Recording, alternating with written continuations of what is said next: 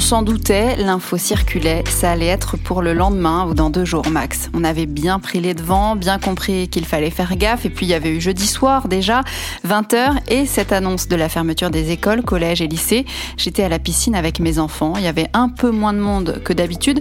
Quand j'y repense, c'était ma dernière sortie un peu sociale, avec des gens, des sourires. On pourrait qualifier ça d'insouciance, mais planait déjà une inquiétude crasse. L'anxiété était palpable comme une question. Putain, qu'est-ce qui va nous tomber sur la gueule? Mais les gens continuaient d'aller à la piscine. On voyait venir la vague, mais on ne pouvait pas imaginer la forme qu'elle allait prendre. Et surtout, on ne savait pas, même à ce moment-là, même quatre jours avant, que ça prendrait ces proportions-là. Je ne sais pas vous, mais moi, il a fallu un certain temps pour que ça monte au cerveau. Jusqu'à dimanche, au fond de moi, je pensais que ce virus n'était sûrement pas dans le coin, pas autour de chez moi, pas chez moi, pas dans mon entourage, j'étais pas inquiète.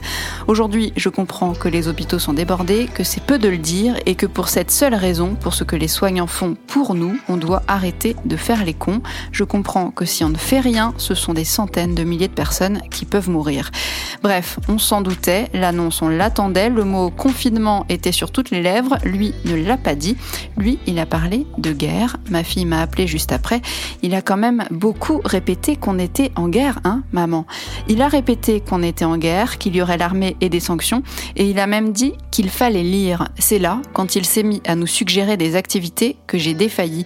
Est-ce que le mec va aller jusqu'à nous dire ce qu'on doit faire de nos journées de confinement? Je vais lire si je veux, monsieur Macron, parce que pendant un mois, deux, je vais m'asseoir sur ma liberté de mouvement, mais pas sur ma liberté de penser. C'est tout ce qu'il nous reste et il va falloir la repenser, cette liberté.